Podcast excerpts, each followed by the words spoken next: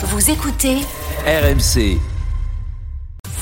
RMC la story sport.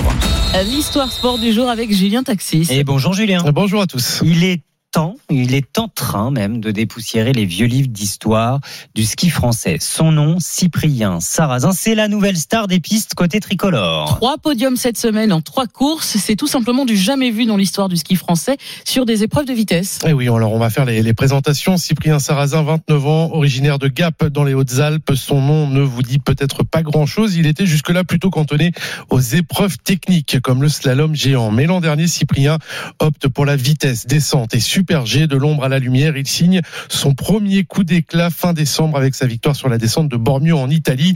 Piste mythique où le dernier Français à s'être imposé n'est autre que Luc Alphand. Confirmation cette semaine du phénomène sarrasin avec trois courses. Trois podiums en Suisse à Wengen, dont une victoire vendredi. Sa première en Super G lors d'une épreuve de Coupe du Monde. Cyprien Sarrazin, c'est simple.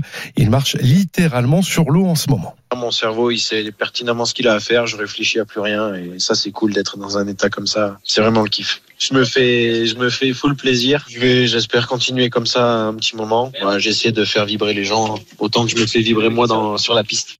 Premier français, là encore, Cyprien Sarrazin a remporté une épreuve de Super G depuis Alexis Pinturo en 2014. Là encore, une belle référence. Pinturo, à qui il a d'ailleurs dédié sa victoire vendredi après sa grave blessure. L'ascension du descendeur est en tous les cas fulgurante pour un Cyprien Sarrazin qui enchaîne les performances historiques à l'échelle du ski français.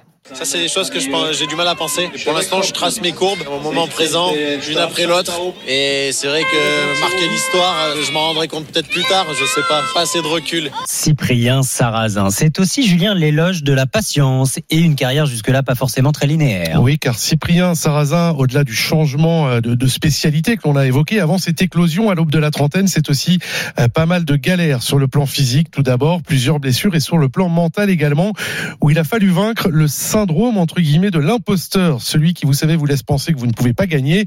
Et pour le combattre, Sarrazin s'est attaché les services d'un psychologue et d'une énergéticienne. C'est juste incroyable le boulot qu'on a fait. Et que ça marche comme ça, c'est, ouais, c'est juste ouf. Avant, je m'autorisais pas à, être parmi les meilleurs. Mais là, maintenant, depuis que je me suis dit, OK, t'as le droit d'aller gagner. Bah, j'ai gagné. C'est juste dingue, quoi. Ça me paraît presque trop facile, quoi. Presque trop facile, dit-il, et c'est peut-être pas fini puisque l'on est à peine à mi-saison des épreuves de, de Coupe du Monde. Kitzbühel la semaine prochaine et un objectif en tête un petit peu fou mais pas inatteignable, aller chercher le petit globe en descente et pour cela il faudra passer devant un monstre, le Suisse Marco Odermatt qui est en tête pour l'instant du classement de la spécialité. Merci oui. Julien, c'est énorme. Hein Bah, c'est pas un imposteur. eh non, ben non, c'est gagné. avec ce syndrome. Mais voilà, eh ben il a bien raison en tout cas.